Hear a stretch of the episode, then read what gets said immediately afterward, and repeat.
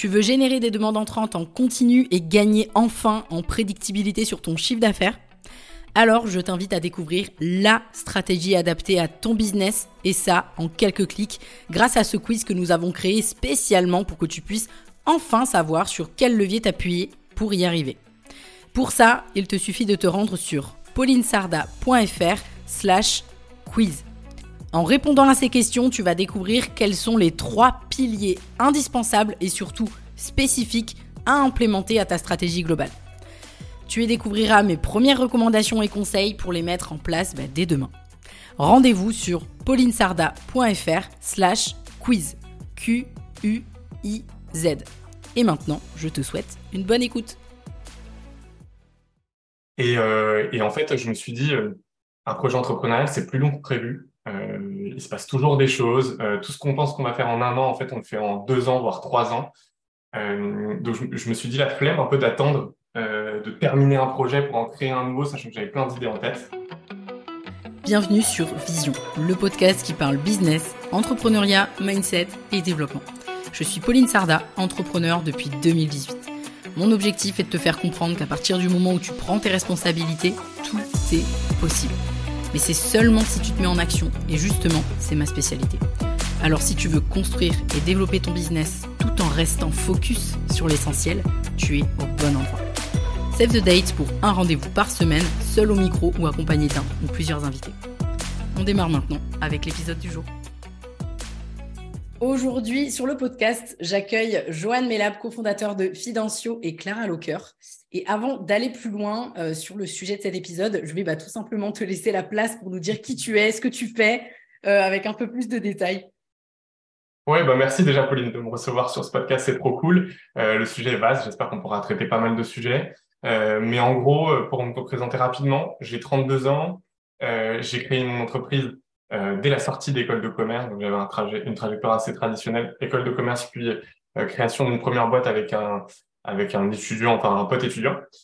Et, euh, et aujourd'hui, je, je, possède deux entreprises. je suis en train d'en créer une troisième et une quatrième, et, et j'accompagne en parallèle aussi des, des business pour les aider à scaler et à automatiser leur business. Voilà. En gros, mon parcours et ce que je fais au quotidien. Ok, hyper intéressant sur le troisième et quatrième business, mais peut-être qu'on va avoir justement l'occasion euh, d'en parler. Et si aujourd'hui, tu vois, j'ai voulu t'inviter, bon, c'est déjà parce que on est dans le même mastermind et que tu partages tellement de pépites que, en fait, juste égoïstement, j'avais envie de t'avoir sur le podcast. Et ensuite, parce que justement, je sais que tu gères plusieurs boîtes et que c'est un sujet qu'on voit assez peu, je trouve, euh, sur les contenus de façon générale ça intéressera bah, du coup autant les curieux que euh, les gens qui veulent se diriger vers la création d'une autre boîte ou la gestion d'une autre boîte.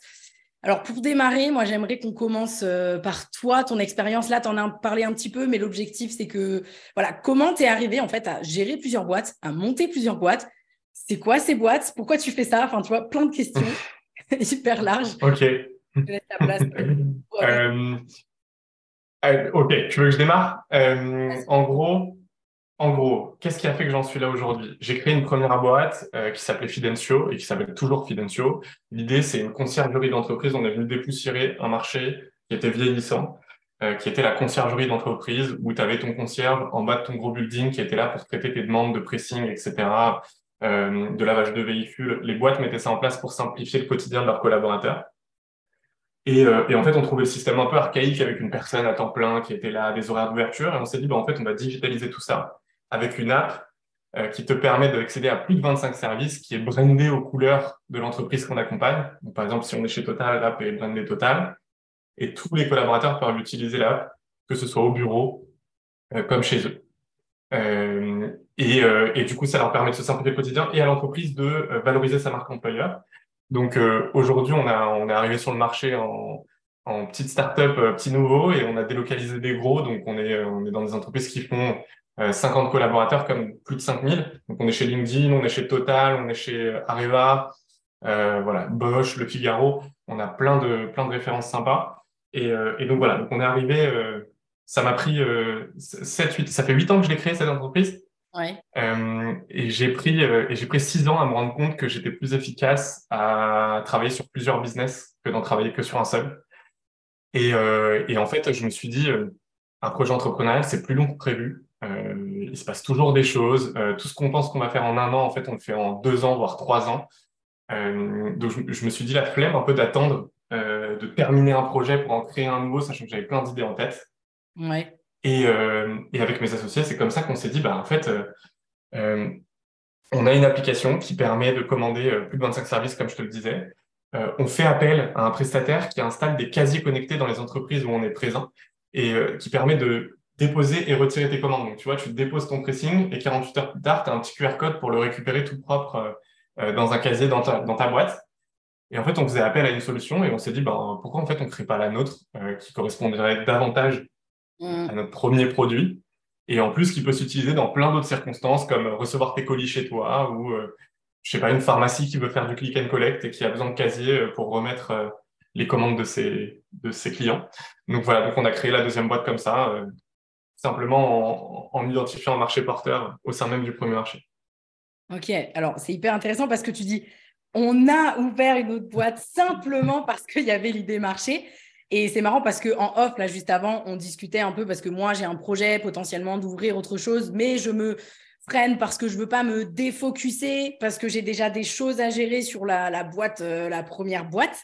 Et donc, c'est un peu improbable parce que tu dis, j'ai pris six ans à me dire que, en fait, j'étais plus efficace d'être sur plusieurs boîtes, ce qui est genre improbable, je trouve, parce que ça va à l'inverse de euh, ce qu'on entend beaucoup, où il faut être focus sur un projet, etc.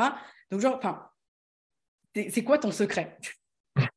En fait, euh, je t'explique le cheminement. Là, je vais le résumer rapidement, mais ça a pris du temps. Euh, donc, faut pas s'en vouloir si euh, ce. Déjà, ce cheminement, il n'est pas unique. Chacun, chacun voit les choses un peu comme il veut.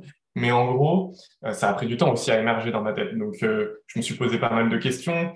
Et en fait, au début, ma première boîte, je voulais en faire une licorne. Comme tout le monde, tu montes une boîte, tu veux que ce soit une des top startups et tu veux en faire une licorne. Bon, un peu, un peu trop ambitieux et un peu pas assez au courant de l'expérience qu'il faut pour pour créer une licorne, on s'est rendu compte vite que ça allait être très compliqué et puis on a fait tellement d'erreurs sur notre premier projet que c'était juste impossible. Euh, mais maintenant, euh, on, s'est dit, donc du coup, on, on, partait avec plein d'ambition et on a eu euh, du mal à exaucer les, rêves qu'on s'était fixés. donc ça, c'est le premier point. Donc on s'est dit, OK, on va être multi-entrepreneur, puisque euh, pour atteindre, euh, atteindre les objectifs qu'on s'est fixés avec une seule boîte, on peut peut-être les atteindre avec plusieurs boîtes. OK. Euh, et en fait, on a challengé quelque chose qui est un peu l'hyper-concentration. donc, c'est un concept un peu, un peu barbare, mais en gros, plutôt que de te focus sur une seule boîte, où en fait, bah, tu sais que tu as cinq jours par semaine à lui accorder, en fait, tu vas faire des, on, estime que tu vas faire des mauvais choix en faisant ça. Pourquoi? Parce que tu vas avoir le temps de faire les choses euh, et chaque petite tâche, tu vas la transformer en grosse tâche parce que tu vas vouloir aller au bout des choses. Euh, tu vas avoir tendance à pas assez t'entourer, euh, à pas recruter les bonnes personnes parce qu'en fait, tu vas te dire, bah, je peux le faire. Déjà, je peux le faire moi-même. ensuite, bah, autant aller au bout des choses parce que j'ai plein de temps devant moi. Et ça, en fait, ça te fait perdre un temps précieux. Donc, c'est ce qu'on aime bien dire avec la première boîte. Ce qu'on a pris six ans à mettre en place, on a pris six mois à le mettre en place avec la deuxième. Parce que, en fait, au vu de l'expérience qu'on avait euh, réalisée euh, sur la première, on a pu mettre à profit ça dans la deuxième et en fait, tout automatiser dès le départ. Et en fait, le fait d'avoir qu'une seule boîte et de te concentrer sur un projet t'empêche de systématiser, systémiser plutôt, et d'automatiser les process. En fait, tu n'as pas besoin de process quand euh, tu as du temps. Alors que mm. si tu montes une boîte en te disant, bah, en fait, j'ai 15 jours par semaine à lui consacrer à cette boîte, bah, tu vas être obligé de trouver, ton cerveau va être obligé de trouver des mécanismes, soit de t'entourer des meilleurs pour pas perdre de temps, soit de créer des process ultra, ultra performants pour que tu ne, ça ne mette pas en danger tes autres business à côté. Voilà. Ça, c'est un peu le cheminement. Je sais pas si j'ai été très clair, mais voilà le cheminement de comment on s'est rendu compte qu'il fallait en créer plusieurs plutôt qu'une. Mais est-ce qu'on peut dire que c'est un peu, ça t'oblige à être euh, en mode 80-20, quoi, en fait, tu es obligé c'est-à-dire que le fait d'avoir plusieurs projets, tu n'es plus en train d'ajouter des, des tâches et des actions euh, un peu inutiles, je mets des grosses guillemets, tu es obligé de te focuser sur juste ce qui est important et juste ce qui génère du résultat. Exactement. Et c'est tout le chemin qu'on a fait dans la première, qu'on a pris un temps fou à, prendre, à faire dans la première boîte. Mais effectivement, tu fais la stratégie 80-20, elle, elle, illustre super bien ça. C'est en fait, tu vas t'enquiquiner même 80-20 sur des produits, 80-20 sur des clients même, parce que tu as des clients qui te prennent énormément de temps, mais qui représentent 20% de ton chiffre d'affaires. et, euh, et, tu te dis, bon, bah, je vais les garder parce que je vais jamais cracher sur un client. Euh, en fait, non, autant les supprimer, garder 80% de ton CA et prendre deux jours par semaine pour un autre projet. Autre projet, autre produit, autre entreprise. Après, c'est toi qui, qui organise comme tu veux ton, ton parcours, quoi. C'est hyper intéressant. En fait, c'est hyper smart. Tu vois, quand tu l'as expliqué, là, genre, j'ai compris, j'ai vu la lumière, tu vois, j'ai dit, ah ouais, mais grave. Et, euh, du coup, tu as pseudo répondu à la question que je voulais te poser qui était bah, comment tu comment tu t'organises Non, non, mais t'inquiète. Comment tu t'organises sur les différents projets à mener? Mais j'ai envie de dire peut-être que la première question, c'est. Euh... Ah, je sais pas si elle va être simple à répondre à cette question comme ça, mais qu'est-ce que tu. Qu'est-ce qui est 80-20 du coup? Tu vois Parce que. Comment tu identifies le 80 Ouais, comment tu, comment tu, comment tu l'identifies et comment tu l'as identifié du coup avec tes associés aussi pour, euh, Parce qu'au final, vous êtes allé à l'efficacité même. Et donc, j'imagine qu'aujourd'hui, je ne dis pas que tu ne travailles pas, mais peut-être que tu travailles au final moins parce que tellement, tout est tellement processisé, tout est tellement systématisé qu'en fait, tu es tranquille. quoi. J'imagine que ouais. c'est ça.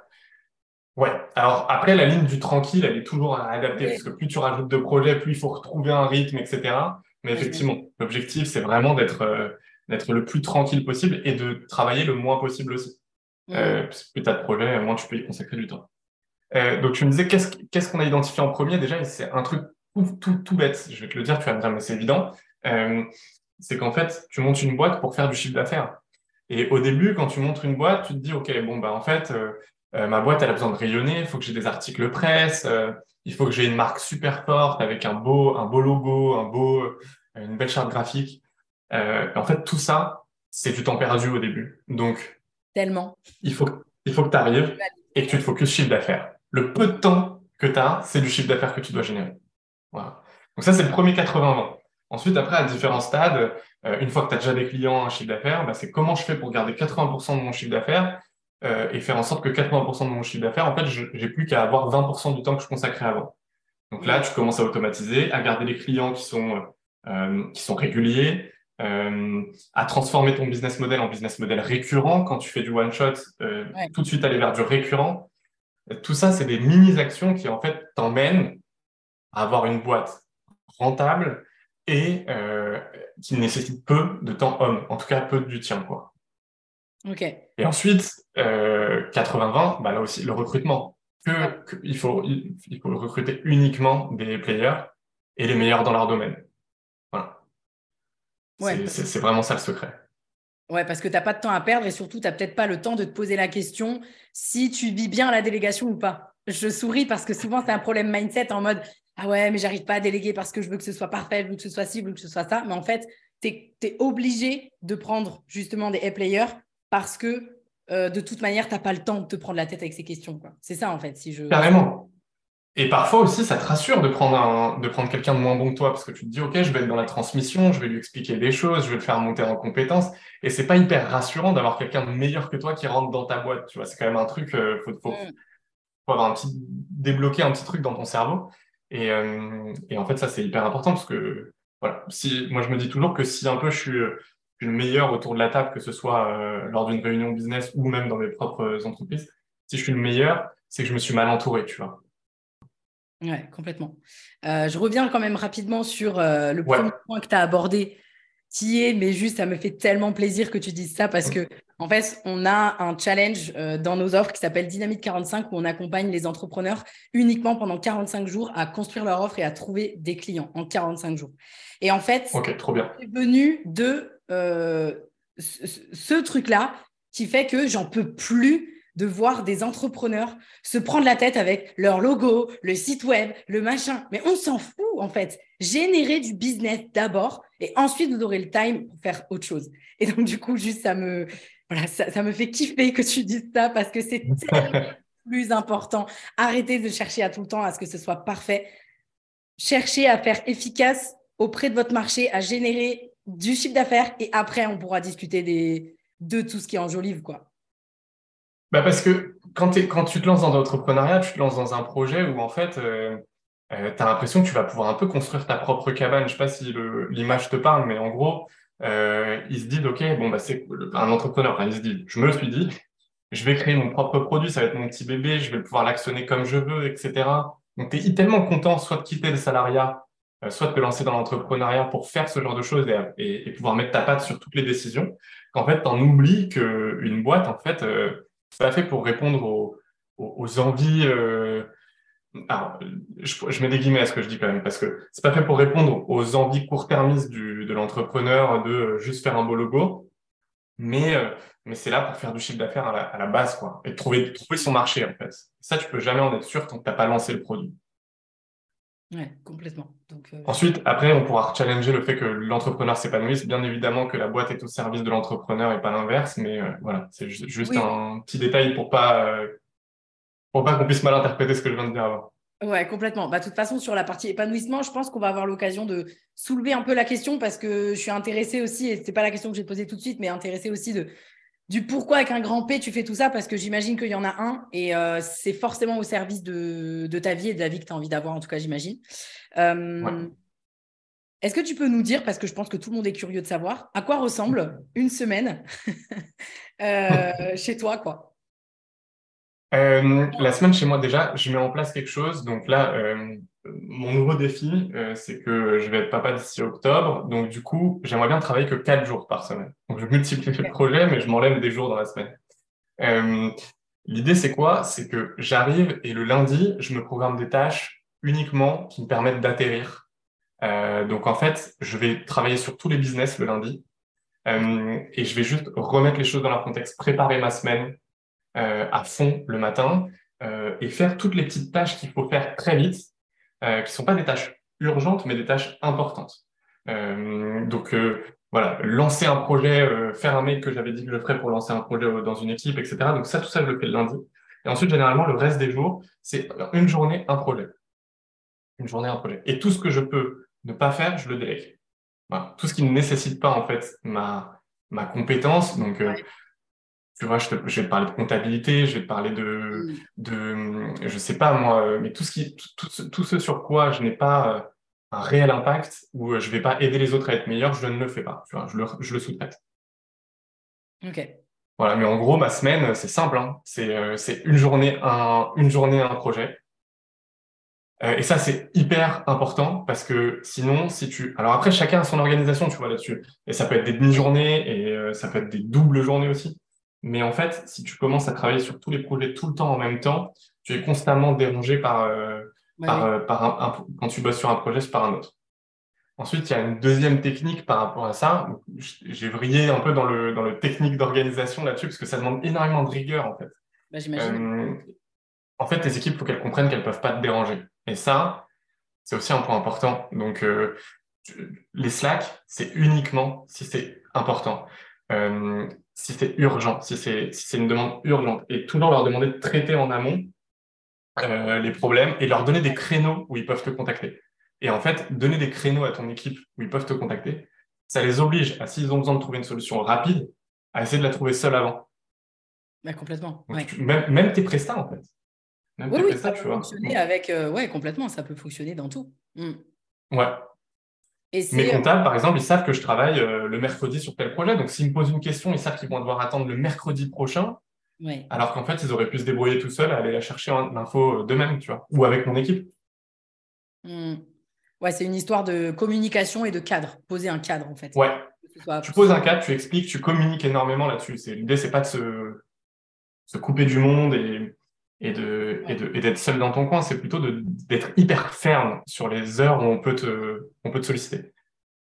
Et euh, tu parlais tout à l'heure que, euh, en tout cas brièvement, que tu allais euh, ouvrir potentiellement un troisième projet, quatrième projet, et que en plus tu vas être papa, et que du coup tu veux bosser quatre jours par semaine. En tout cas, c'est ton goal, tu vois. Mais du coup, comment ça va rentrer là par rapport au. Parce que là, aujourd'hui, tu travailles quoi? Tu travailles cinq jours par semaine sur trois projets différents, quatre projets, enfin, tu vois?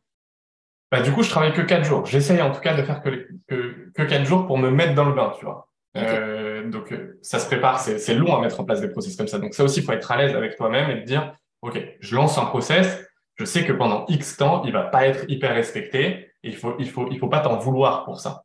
Donc, c'est pour ça qu'il faut le préparer en amont. Euh, donc, euh, ouais, donc là, aujourd'hui, je bosse quatre jours par semaine. Bien sûr, il y a des fois, ça déborde un peu sur le vendredi. Euh, et et, c'était quoi ta question, excuse-moi, Pauline, sur les projets C'était bah, que tu me posais bah Là, tu vas ouvrir d'autres projets, a priori, en tout cas, là, peut-être l'année ou dans l'année qui va venir. Et du coup, bah, comment tu vas faire par rapport au. Parce que tu as exactement le même temps qu'aujourd'hui. Donc, où est-ce que ça va bah, Je m'améliore parce que je suis toujours en train de découvrir et de nouveaux outils et de nouveaux process qu'après je peux dupliquer dans mes autres business. Tu vois aussi, ça permet d'avoir une ouverture d'esprit, en fait, d'avoir plusieurs business qui est ouf parce que moi, je travaille, et tu, tu me le disais, euh, enfin, on en parlait en off, mais je travaille aussi avec beaucoup d'associés dans mes différents projets. Et en fait, le fait d'élargir ton réseau, d'avoir différents prestataires, différents associés, te permet aussi de voir une bonne pratique dans un projet et de l'appliquer dans les autres. Et là, tu vois, automatiquement, tu as un effet boule de neige, tu vois. S'il y avait une tâche qui te prenait euh, trois heures par projet euh, par mois, et que tu découvres un moyen dans un des projets de le faire en une heure, bah, boum, ça se répercute, ça se répercute sur les autres projets. Donc, en fait, constamment, grâce à ce mécanisme d'avoir plusieurs boîtes, en fait, je m'améliore. Ouais, bah oui, c'est ça. Ouais, ok. Ça nécessite moins de temps.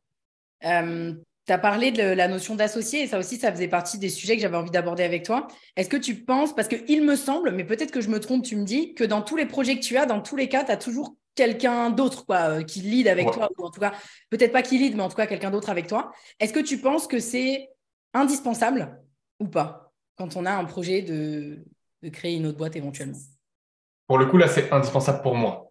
Euh, est-ce que c'est indispensable pour tout le monde? Je ne sais pas. Euh, mais moi, je m'épanouis dans l'échange, euh, j'ai besoin de confronter mes idées en permanence. Et en fait, une des qualités d'un bon entrepreneur, à mon sens, c'est la prise de recul. Et, et, et, s'auto-infliger une prise de recul, c'est ultra difficile.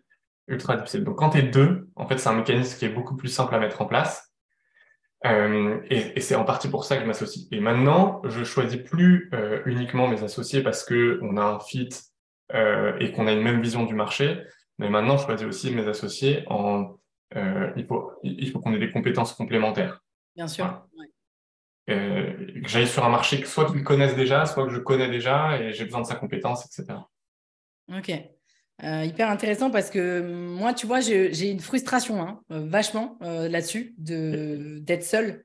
et en fait, j'ai beau retourner les trucs dans tous les sens, même quand je me fais coacher sur le sujet, ou tu vois que, que ce sujet-là revient, qu'en fait je me sens seule, tu vois, j'ai personne avec qui challenger mes idées, malgré le fait que j'ai une équipe, parce que c'est quand même pas la même chose en fait. Euh, tu vois, c'est mhm. pas la même chose. Ah non, ça n'a rien à voir. Bah, ça n'a rien à voir, voilà, c'est ça. Mais en fait, à chaque fois, ma réponse, c'est, bah, euh, tu sais, quand on me pose la question, mais ok, mais du coup, la solution, c'est quoi? Bah, La seule solution, c'est d'avoir un associé.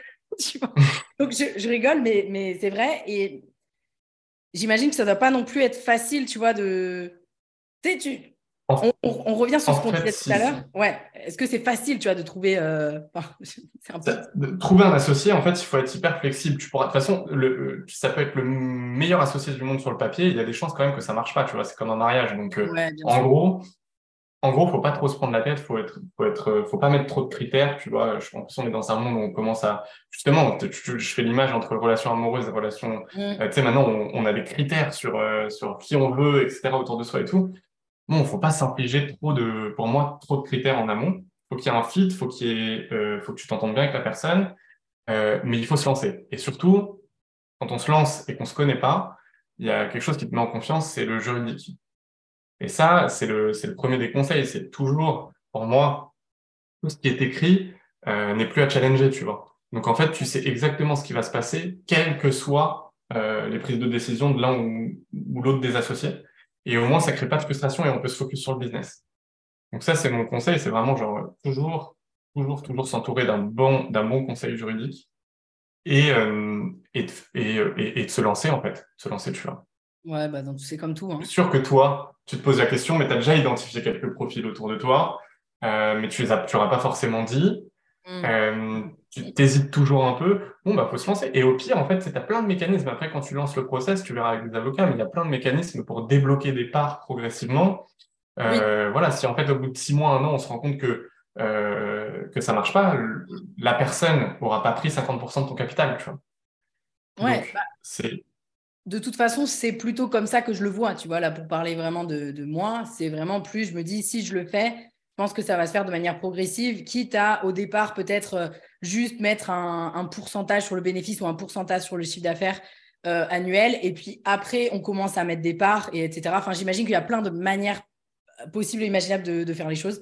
mais oui, c'est plutôt comme ça que, je le vois.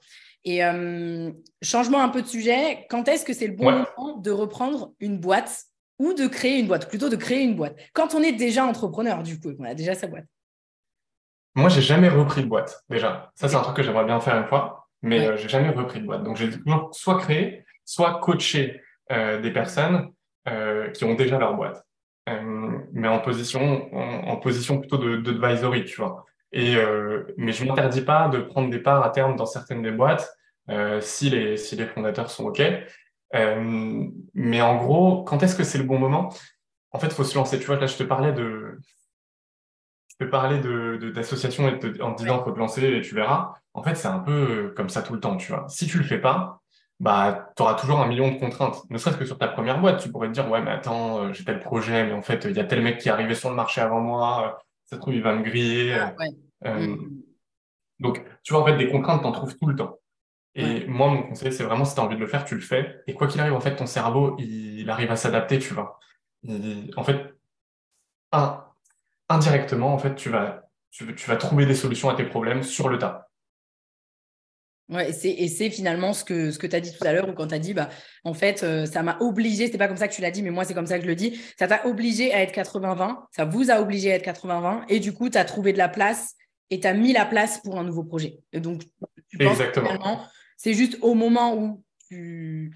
En même temps, je, je, suis en train de me poser de, de me de, me dire, mais oui, elle est complètement con cette question, parce qu'en fait, non, effectivement, il, faut juste, il faut juste faire les choses, c'est tout. Et, et, de toute manière, c'est comme n'importe quel projet. Tu vois, par exemple, tu vas devenir papa, alors on va pas rentrer dans ton intimité, mais j'imagine n'es jamais prêt à devenir parent. Bah non. J'imagine. Bah dans tous les cas, ben, go, quoi. On verra bien. Et tu... Exactement. Et tu sais que tu vas te prendre un camion dans la gueule. Tu vois, c'est ce que me disait une personne du mastermind. C'est tu sais que tu vas te prendre un camion dans la gueule. Donc, quand tu vas créer ta deuxième boîte, tu sais que tu vas te prendre un camion dans la gueule parce que tu vas arriver, tu auras le double d'administratif, de, de paperasse, de recrutement. Mais en fait, à partir du moment où tu te lances, tu vas voir que tu es capable de l'absorber. Hmm, et puis tu vas trouver des techniques, tu vas être obligé. Tu vas être obligé. Ouais, hyper intéressant. Tout à l'heure, je te disais que j'avais envie de savoir un petit peu le pourquoi qu'un grand P, tu fais tout ça. Donc, au-delà du kiff, parce que euh, voilà, le business, c'est ton truc, euh, voilà, monter des boîtes, ça te, ça te fait kiffer. C'est quoi le, pourquoi derrière? Il, y a il, y a plusieurs pourquoi. Hmm, euh, alors, pourquoi je crée, pourquoi je crée des boîtes? Parce que déjà, je m'éclate à, à, créer des produits. Tu vois un peu l'esprit cabane dont je te parlais au début du podcast. Euh, je kiffe, je kiffe mettre les premières pierres sur quelque chose. Euh, je me pose beaucoup la question à chaque fois de est-ce que je suis un bon juste entrepreneur launcher ou est-ce que je suis aussi un bon, un bon accélérateur euh, dans une boîte ou est-ce qu'il vaut mieux que je passe la main une fois que j'ai lancé et trouvé les premiers clients?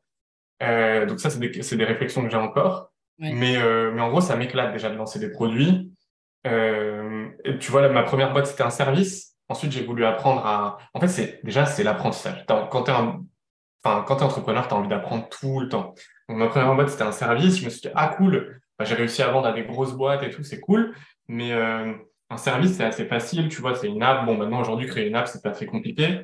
Euh, mais un produit, c'est plus compliqué. Et je me suis toujours posé la question des entrepreneurs qui avaient créé un produit. Donc, je me suis dit, je vais créer un produit, des casiers connectés. Euh, et en fait, c'est comme ça que se fait le cheminement. Et à chaque fois, j'ai envie d'apprendre quelque chose de nouveau. Donc ça, c'est ce qui me motive à monter plein de boîtes et plein de projets en, à court terme, tu vois. À long terme, moi, j'ai un peu une frustration, tu vois. C'est euh, de l'école et de l'éducation nationale aujourd'hui, euh, où je me suis en fait, on nous apprend pas forcément, tu vois, à l'école à bah, créer une entreprise. On a l'impression que c'est un truc de malade. je parle de, je parle de l'avant école de commerce on a l'impression que c'est un truc de, de, de, malade de créer une entreprise, que c'est hyper compliqué, que ça peut être réservé aux riches. Alors qu'en fait, en, en, cinq minutes, euh, tu crées une entreprise. On a encore l'image du PDG, tu sais, dans son fauteuil cuir, euh, avec son verre de whisky en haut de sa tour. Mais en fait, non, un PDG, c'est juste un mec qui détient une SASU, euh, tu vois. Enfin, il y a, y a rien de, y a rien de, de, de, sexy dans tout ça, quoi. Et, et, euh, et en fait, il faut, et c'est un véhicule qui te permet en fait de devenir plus riche aussi que si tu restes salarié. Tout dépend comment tu le fais, etc. Mais en tout cas, c'est un moteur. Et en fait, on te l'explique pas ça déjà à l'école. On t'explique pas à remplir tes impôts. On sait pas ce que c'est que la différence entre déjà nos tranches d'imposition. Tu vois, on a galéré les premières fois où on a rempli une feuille d'imposition. Donc, moi, mon but, ce serait de donner à tout le monde les clés euh, pour vivre de leur passion et, euh, et pouvoir créer une entreprise comme il le souhaite. Et ça, ça serait mon goal à la fin, en gros, toute fin. Si, je devais, si je pouvais être philanthrope, euh, ça serait ça. Ça serait de, de travailler sur un projet qui, euh, qui fait que les gens arrivent à travailler dans ce qui les passionne et, et à s'enlever plein de blocages psychologiques dès l'éducation nationale, quoi, enfin, dès le, dès l'école. Ok. Donc voilà le pourquoi du. Et pour faire ça, le plan, c'est quoi? C'est que euh, tu dois avoir une logique entrepreneur au début, où euh, tu crées ta première boîte. Ensuite, une logique investisseur, où là, tu commences à... Et c'est là aussi, quand tu commences à avoir plusieurs projets, tu commences à être en fait un investisseur, même si c'est tes propres mmh. projets. En fait, tu as cette logique-là. Euh, et une fois que tu es investisseur et que tu as, eu du succès, tu pourras être philanthrope et avoir assez d'argent pour financer des projets qui te font plaisir. Mais donc voilà le goal, si je te le résume. Mais après, tu vois, c'est hyper mouvant c'est hyper mouvant. Euh, tous les tous les deux trois ans, je rechallenge ça. Euh. Ouais, c'est normal, quoi. Tu, tu rechallenges ta vision, t'évolues. Euh, tu... Et est-ce que ça vient aussi quand même participer à, au niveau de vie que tu as envie d'avoir, peut-être aussi à ce que tu as envie d'offrir à tes enfants, etc. Est-ce que ça participe aussi à ça pleinement? Est-ce que c'est conscient, tu vois, ou est-ce que c'est juste le kiff? Voilà, je veux juste faire des business. Non, on fait pas ça. Enfin, je fais pas ça pour la gloire, tu vois. Au début, justement, c'est un des trucs qui qui, euh, qui vient de parasiter quand tu crées un projet, c'est que parfois tu fais ça un peu pour la gloire. Euh, donc euh, moi, tu vois, première boîte, euh, première année, j'étais passé sur BFM et tous mes proches, ils m'avaient dit, putain, c'est génial, t'es sur BFM, c'est bon, ta boîte, elle marche. Quoi. Alors qu'en fait, ils n'avaient aucune conscience de ce qui se passait ailleurs et c'était pas du tout les bonnes métriques. Donc tu vois, ça dévie un peu de, de ton objectif de faire du chiffre, du chiffre d'affaires. Ça, c'est le premier point. Donc, je fais pas ça pour la gloire, je fais ça vraiment pour financer mon train de vie aussi. Euh, train de vie que je fais aussi en sorte euh, de ne pas augmenter trop vite, tu vois. Je veux pas être dépendant, euh, trop dépendant de l'argent, etc. Mais en tout cas, oui, je veux que mes boîtes me procurent du bonheur, que j'ai du temps pour me former et apprendre des choses tout le temps, et puis profiter de mes proches. Voilà, c'est une espèce d'équation. Donc ouais, je, suis conscient par contre que monter des, en fait, monter des boîtes, ça participe à mon bonheur au quotidien. Ouais. Ça finance effectivement mon train de vie. Et c'est ça aussi quand tu crées plusieurs boîtes, c'est un point important quand tu crées plusieurs boîtes, ton revenu, il repose plus sur un marché. Ouais. Donc, en fait, tu as un revenu qui vient de plusieurs marchés. Et s'il y a un marché qui s'effondre, bah, c'est pas grave, parce qu'il en reste d'autres. Euh, si tu as une équipe où tout le monde s'en va, bah, c'est pas grave, tu as, un autre, as une autre boîte. Et en fait, ça te permet aussi de diluer le risque et d'être moins, euh, et de prendre moins des décisions euh, de bon père de famille, tu vois. En fait, quand tu es dans une seule boîte, tu vas prendre des décisions de, bah, faut surtout que je fasse gaffe à pas perdre mon train de vie, pas perdre mon salaire. Euh, alors que si tu en as plusieurs, en fait, tu te dis, bah, c'est pas grave, s'il y en a une qui va moins bien, euh, si c'est la décision qu'il faut que je prenne, je la prends. Et il y aura l'autre pour compenser. Ouais, bah, je, valide à fond euh, parce que euh, ça me fait penser beaucoup dans le, dans le marché de l'infopreneuriat, on va dire. On entend beaucoup parler, tu vois, de la glorification du million d'euros de chiffre d'affaires. Bon, alors déjà, Million d'euros de chiffre d'affaires ne veut rien dire, ne veut pas dire rentable. Déjà, euh, première, chose, parce qu'il euh, y a beaucoup de business malheureusement qui font le million et qui se retrouvent euh, à moins 20K à la fin de l'année. Donc, c'est dommage. Voilà, donc premier élément. Mais après, deuxième chose, je, je pense qu'il y a une différence entre atteindre, entre guillemets, un million de chiffre d'affaires et puis atteindre un million d'euros de, patrimoine, par exemple. De, tu vois, il y a tout ça. Et ce que je veux dire, c'est que là où je veux en venir, c'est que toi, le fait d'avoir choisi aussi d'avoir plusieurs boîtes, ça te permet effectivement non seulement de ne pas avoir les, les, œufs dans le même panier, euh, mais en plus, en plus de ça, finalement, de pouvoir euh, bah, automatiquement démultiplier tes, tes revenus. Quoi. revenus tu vois Bah ouais, tu vois, ça c'est une logique aussi que j'avais pas. Et je me suis dit, mais avec le recul, je me suis dit, j'étais je suis, fou. En fait, euh, j'étais prêt. Je me payais en dernier, dans ma boîte. Je me payais en dernier. Donc, s'il y avait des dépenses à faire, boum, euh, j'enclenchais la dépense. Et si, mon salaire devait sauter ou euh, si un truc qui me faisait plaisir devait sauter, eh ben, je le faisais sauter. Euh, et en fait, pendant longtemps, pendant très longtemps, j'ai pas pensé à mon patrimoine perso. Je me disais déjà, entre guillemets, mec, réussis à créer une boîte successful et après on en reparle de ton de ton patrimoine. Et en fait, ça, non. Ta boîte, elle est là pour servir ton patrimoine euh, et pas l'inverse. Et en fait, euh, il faut que tu fasses faire à ta boîte des choses pour euh, que tu puisses t'enrichir. Et en fait, le fait de s'enrichir, ça a rien de grave. Ça permet à une boîte d'être successful, justement. Mmh. Si tu t'enrichis, la boîte, elle s'enrichit aussi. et il y a des mécanismes très simples. Tu vois, par exemple, une des divergences que j'ai avec mes associés, tu me dis si je m'étends trop sur, parce que je suis pas d'un sujet, mais le, En gros, un de mes associés, on a eu un gros débat sur la première boîte, c'était est-ce que si on vend un contrat nous-mêmes, tu vois, pas nos sales, mais nous en tant que fondateurs, on se verse une com? Et mm. lui était partisan du non. Ah non, c'est notre boîte, c'est là pour rémunérer la boîte. Et moi, j'étais partisan du oui parce que, en fait, si, si tu es rémunéré par ton travail, tu vas avoir envie de travailler plus.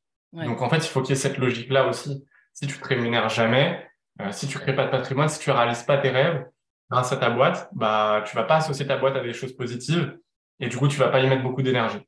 Alors que si ta boîte te permet d'accomplir tes projets perso, mais ça se trouve, tes projets perso, c'est, je sais pas, t'acheter une planche de surf tous les mois, tu vois, si c'est ton kiff. euh, et ben, juste fais-le, tu vois. Fais-le. Carrément. Et, euh, et, donc voilà, ouais, donc le patrimoine ultra important, il faut y penser dès le départ. Euh, sinon, tu peux passer ton temps à créer des boîtes qui font un million d'euros de chiffre d'affaires, comme tu le dis, sans t'enrichir, tu vois. Hein, oui, voilà, c'est ça. Mm. Voilà, et, tu parlais de millions d'euros de chiffre d'affaires à moins 20K. Excuse-moi, Pauline. Tu parlais de millions d'euros de chiffre d'affaires à moins 20K, mais euh, tu as, des exemples comme Amazon qui font des milliards d'euros de chiffre d'affaires et qui sont, et qui sont déficitaires aussi. Bon, après, ils font le choix de l'aide pour croître et tout. Donc mais bon, tu vois, moi, euh, au début, je n'étais pas super à l'aise avec le fait de créer une boîte en hyper croissance euh, qui perd énormément d'argent, qui est sous perfusion de levée de fonds, j'avais besoin d'abord de toucher euh, la vie réelle avec une boîte qui a des clients, génère de l'argent, peut payer ses salariés, tu vois, sans avoir besoin de personne. Bootstrapper, ce qu'on appelle bootstrapper. Et ça, c'était mon premier point. Mais à terme, tu vois, j'ai un plan assez précis, tu le verras, mais là, j'ai 32 ans. mon but, là, c'est de créer cinq boîtes qui font au moins un million d'euros de chiffre d'affaires. et mais qui sont ultra rentables, et c'est bien de l'avoir euh, signalé, euh, Pauline. Le... Et ensuite, de passer par la case licorne hyper croissante. Ça, ça, ça, ça me fait kiffer, tu vois. À 38 ans, donc là, j'ai 6 ans pour faire, pour exaucer mon plan, et à 38 ans, je kifferais relancer une licorne. Retenter de lancer une licorne avec tout le bagage que j'ai accumulé, et en fait, aller, aller disrupter un marché, euh, voilà. Ouais, hyper intéressant parce qu'en fait, tu auras, logiquement en tout cas, tu auras eu tellement tous les rites de passage possibles qu'en fait, tu seras hyper armé pour pouvoir faire ça. Exactement. Logiquement, en tout cas. ouais, ouais, après, tu sais jamais, comme, tu, comme on le dit depuis le début du podcast, tu n'es jamais prêt. Mais en tout cas, je limiterais euh, le risque d'échouer. Ouais. Génial. Et puis, je saurais bien sélectionner, un, encore mieux sélectionner un associé. Donc, ça va être autant de choses qui feront que je vais maximiser les choses. Ok, hyper intéressant. Je, je, j'en profite pour faire une, une virgule, entre guillemets, pour les gens qui nous écoutent, parce que le podcast, Johan, tu l'as vu, s'appelle Vision. Et c'est parce que je fais chier tout le monde avec la vision. Et là, vous voyez que bah, Johan, il a une vision hyper calée, hyper posée, et que forcément, ça lui donne euh, la force et aussi les, ailes, en fait, pour pouvoir euh, aboutir à son plan in, fine. Euh, donc, merci aussi de, tu, l'as dit sans que j'ai à te le demander, donc euh, c'est génial. non, mais je, suis hyper aligné avec toi sur le sujet. Sans vision, si tu n'as pas, pas de but, euh, tu sais pas où tu vas. Enfin, tu pourras pas y aller en fait, c'est tout. Tu pourras pas y aller. Ouais, c'est ça. Et puis en plus, tu t'éparpilles parce que bah, tu sais pas où tu vas. Donc euh, bref, c'est le bordel. Exactement. Et ça n'avance pas. c'est quoi l'erreur à ne pas faire quand on veut monter ou les... Enfin, je dis l'erreur, mais en fait, les erreurs. Si tu devais m'en donner, je, ne sais pas, entre 3 et 5, tu vois, euh, c'est quoi les erreurs à ne surtout pas faire quand on veut créer une, autre boîte?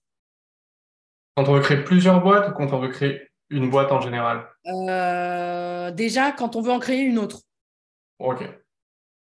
Euh, l'erreur à ne pas faire, mal s'entourer déjà. Donc, va chercher uniquement les meilleurs. Et parfois, j'ai abandonné des projets parce que j'ai pas trouvé les meilleurs. Tu vois. Donc, des idées, on en a plein en fait. Une, idée pour moi, c'est pas valorisable. Hein quand quelqu'un arrive avec un super projet ou quand quelqu'un me dit ouais je peux pas trop te parler de mon projet euh, parce que je suis sur un coup de ouf euh, en fait ça veut tellement rien dire que bon déjà euh, déjà pas raisonner comme ça quand tu es un bon entrepreneur et et surtout prendre les meilleurs autour de toi. Donc ça ce serait l'erreur à ne pas faire de mal s'entourer. Commencer tes recrutements par des stagiaires grosse erreur grosse grosse grosse erreur en disant j'ai pas beaucoup d'argent. Au pire si ton business nécessite soit tu vas chercher la compétence dans tes associés, et à ce moment-là, ça permet d'avoir une petite perfusion de compétences euh, le temps que tu es tes premiers clients. Mais sinon, euh, au pire, tu lèves, tu vois. As différentes manières de lever, soit, soit auprès de la famille, soit auprès de la banque, déjà aussi, peut te prêter de l'argent. Euh, en faisant une levée de fonds dès le départ, c'est des choses qui sont maintenant dans le décor, tu vois. Donc, Si tu as besoin d'argent, trouve-le. Et en fait, l'argent est super facile à trouver, tu vois. Moi, c'était, je me faisais une montagne de faire une levée de fonds et j'ai voulu faire une levée de fonds sur la première boîte. Et franchement, maintenant, je re-challenge l'idée parce que c'était pas forcément nécessaire, en fait, mais c'était un truc que j'avais envie d'accomplir, tu vois, et de savoir faire. Euh, et, euh, ben, en fait, l'argent, il se trouve super facilement. Et il faut juste, là aussi, avoir une vision. Donc, si tu te fixes comme objectif qu'il faut que tu aies réalisé une, une, levée de fonds de X millions d'euros ou euh, X centaines de milliers d'euros à telle date, en fait, tu vas voir que ça se fait. Et là aussi, importance de la vision, de la roadmap. Si tu te mets ça dans un coin de ta tête et que tu te dis que c'est pas possible, tu le feras pas. Tu le feras pas, ouais. Autre exemple où, qui, a, qui a rien à voir, mais qui a quand même quelque chose à voir, c'est, euh, tu vois, euh, euh, dans l'IMO, tu vois, tu parlais de patrimoine tout à l'heure. Dans l'IMO, euh, je me disais, en fait, vas-y, je me verse pas assez de salaire dans mon premier, dans mon premier business, donc ça va être très dur d'aller chercher un prêt à la banque et tout. Et en fait, je me suis fixé comme objectif de pouvoir le faire à telle date. Et euh, tu as un associé qui, on a fait rentrer un CTO dans le, dans le business euh, de Fidencio et qui est arrivé, qui m'a dit, moi, de toute façon, tu sais quoi, dans six mois, j'achète un immeuble. Et j'étais là, OK, euh, mec, tu sais pas ce que c'est que l'entrepreneuriat, ça va être dur, tu crois pas que tu vas te faire des salaires de ouf dès le début? En fait, il s'était juste fixé l'objectif et je me suis greffé à son objectif et je me suis dit, OK, bah, si tu dis que c'est possible de le faire, vas-y, let's go, on tente. Et en fait, on a réussi à le faire. Et on a réussi à le faire en empruntant à 110%. Enfin, je te passe les détails et tout. Ouais, ouais. Mais en fait, du moment que tu te fixes un objectif, tu vas voir que tu l'atteins. Si tu as un peu de détermination, tu vas voir que tu l'atteins. Et il y a plein de croyances qui t'empêchent de, de, de, penser que tu peux le faire, mais en fait, il faut le faire. Donc voilà. Donc pense, te, te fixe pas de limite. Ça serait peut-être un deuxième, euh, une deuxième ouais. erreur à pas, à pas faire, tu vois. Te fixe pas de limite. Et une roadmap. Euh, entoure-toi des meilleurs. Déjà, avec ça, et focus-toi le chiffre d'affaires. On le disait aussi au début. Focus-toi le chiffre d'affaires.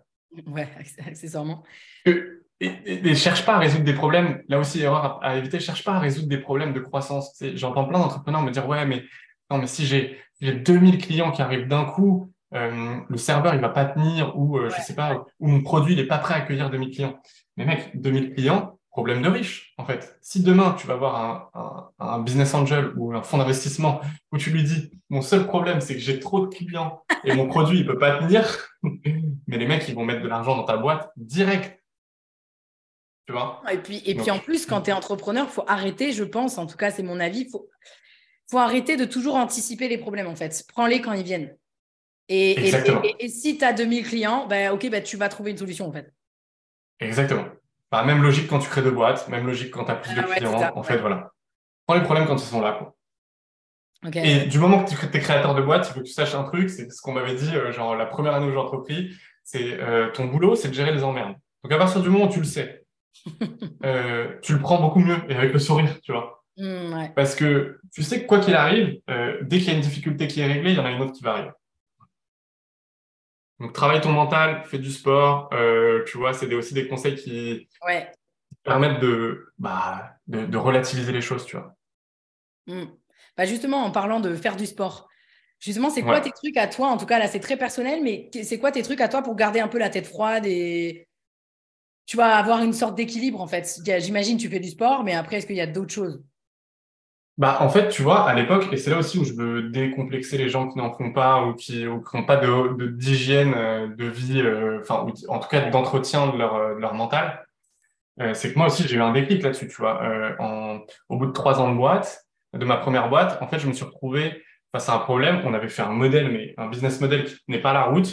Et donc, euh, on s'est retrouvé avec un mois de trésor avec mon associé face à nous. Nous restait un mois de trésor. Donc, soit on fermait la boîte, soit on se disait, OK, bon, mec, on se relève les manches, on fait un business model et on fait quelque chose qui, qui est rentable. Du coup, on avait des bureaux et tout. On est parti travailler dans des halls d'hôtel. Euh, on a, euh, on avait un salarié qui faisait les livraisons de pressing, etc. Mais en fait, on, a repris notre camion euh, une journée sur deux tous les deux. Donc, c'est un peu retrousser les manches. Et surtout, à cette époque-là, tu vois, je, je fumais à peu près entre un et deux paquets par jour, tu vois, de clopes. Euh, j'étais euh, j'étais à plus 15 kilos par rapport à aujourd'hui. Euh, j'avais en fait j'avais une, mauvaise hygiène de vie. Et il y a un moment où je me suis dit en fait déjà prouve-toi que tu es capable de faire des trucs dans ton perso et tu verras que ça va t'aider à réaliser des, des, choses dans ton pro. Et en fait c'est hyper vrai ça, tu vois. il faut il faut que tu arrives à remettre en cause les choses constamment si, euh, si tu veux être un bon entrepreneur. En fait, te dire qu'il n'y a aucune limite, que si tu as envie de quelque chose, tu le fais. Et je trouve que le sport, c'est des valeurs de ouf, en fait. Ouais, Parce que, et moi, je n'étais pas sportif du tout avant ça. Hein. il fallait, il fallait me, il fallait vraiment, vraiment me, me bouger pour que j'aille courir euh, un kilomètre, tu vois.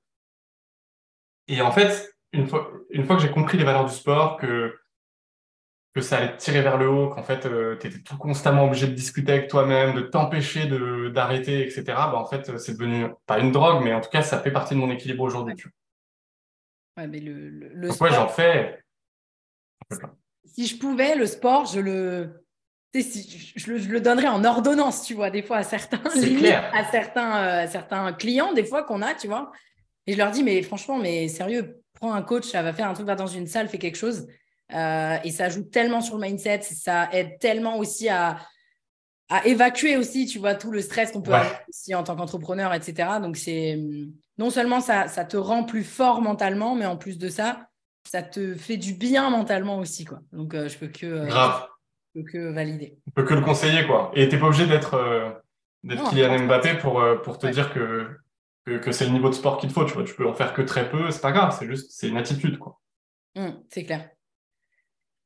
Bon, bah écoute, euh, on arrive déjà à la fin de cet épisode. Je, dis déjà, mais parce qu'en fait, voilà, on aurait pu parler encore pendant une heure de tellement d'autres choses. Euh, tu as réussi à me faire switcher euh, sur pas mal de choses. Donc, à tout moment, à tout moment, dans pas longtemps, j'ai sorti un truc. mais pour la, fin des épisodes, j'aime bien, que l'invité ou les invités puissent donner un conseil ou peut-être poser une question aux personnes qui, pour qu'ils passent à l'action.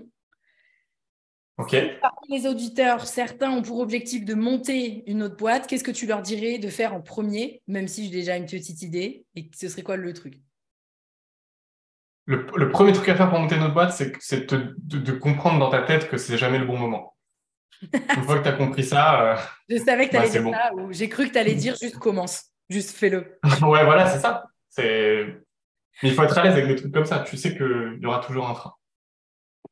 Top. Bah écoute, euh, c'était le, mot de la fin euh, parfait. Je te remercie infiniment pour, euh, pour ton temps qui est précieux. Et, et, puis je te dis à très vite. Bye bye. Bah merci à toi, Pauline. Merci à toi d'avoir suivi cet épisode. Si tu l'as apprécié, je t'invite à me laisser un avis 5 étoiles sur la plateforme d'écoute sur laquelle tu te trouves, ou mieux encore, à le partager à quelqu'un de ton entourage qui aurait selon toi besoin de l'écouter.